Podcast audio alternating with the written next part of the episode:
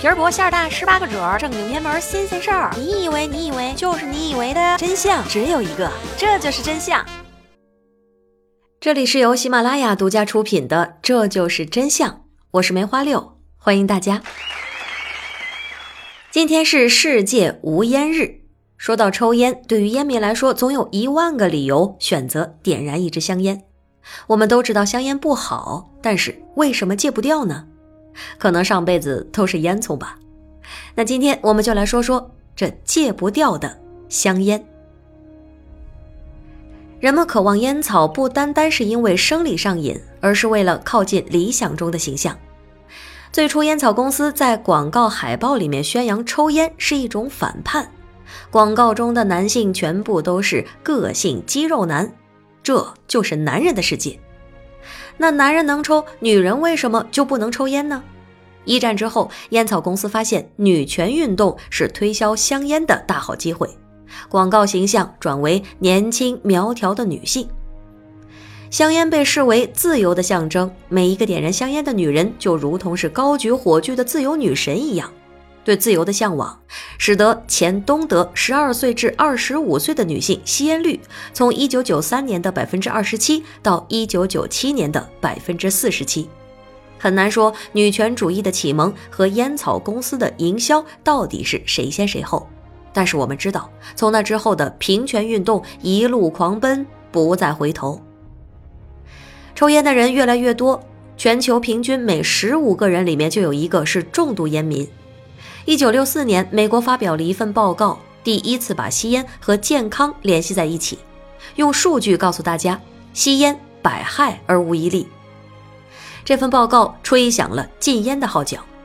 二十世纪七十年代起，香烟广告被禁止出现在美国各大传播渠道。不过，这个禁令其实并没有什么卵用。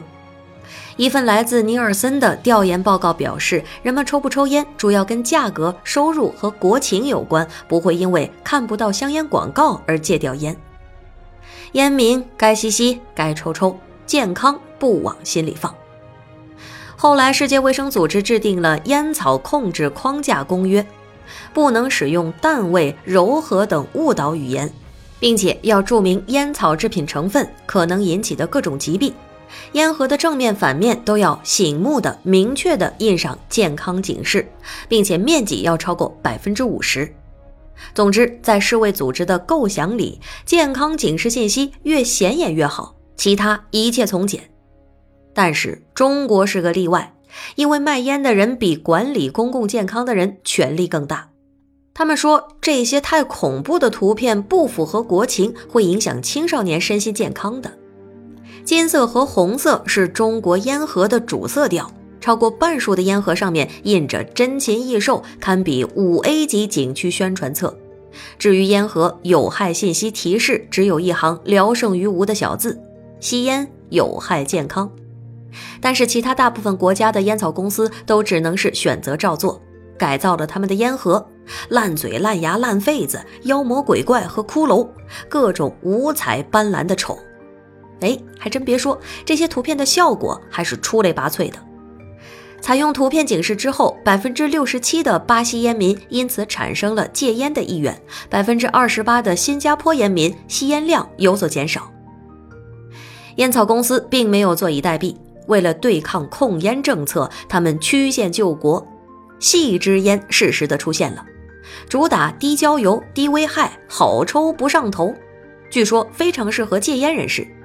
不过，所谓的无害只是一场自欺欺人罢了，因为烟焦油含量的高低与致癌物关系并不大，而且低焦油会带来吸烟补偿行为，人们吸烟的支数变得更多了。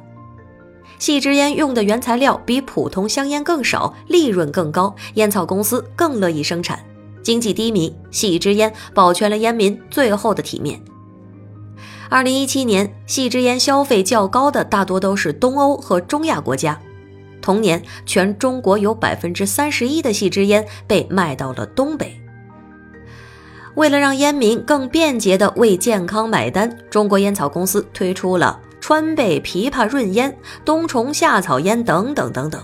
从呼吸开始，沉浸式摄入中草药成分，你压根儿就没有办法判断这和中药注射液哪个更能够治病救人。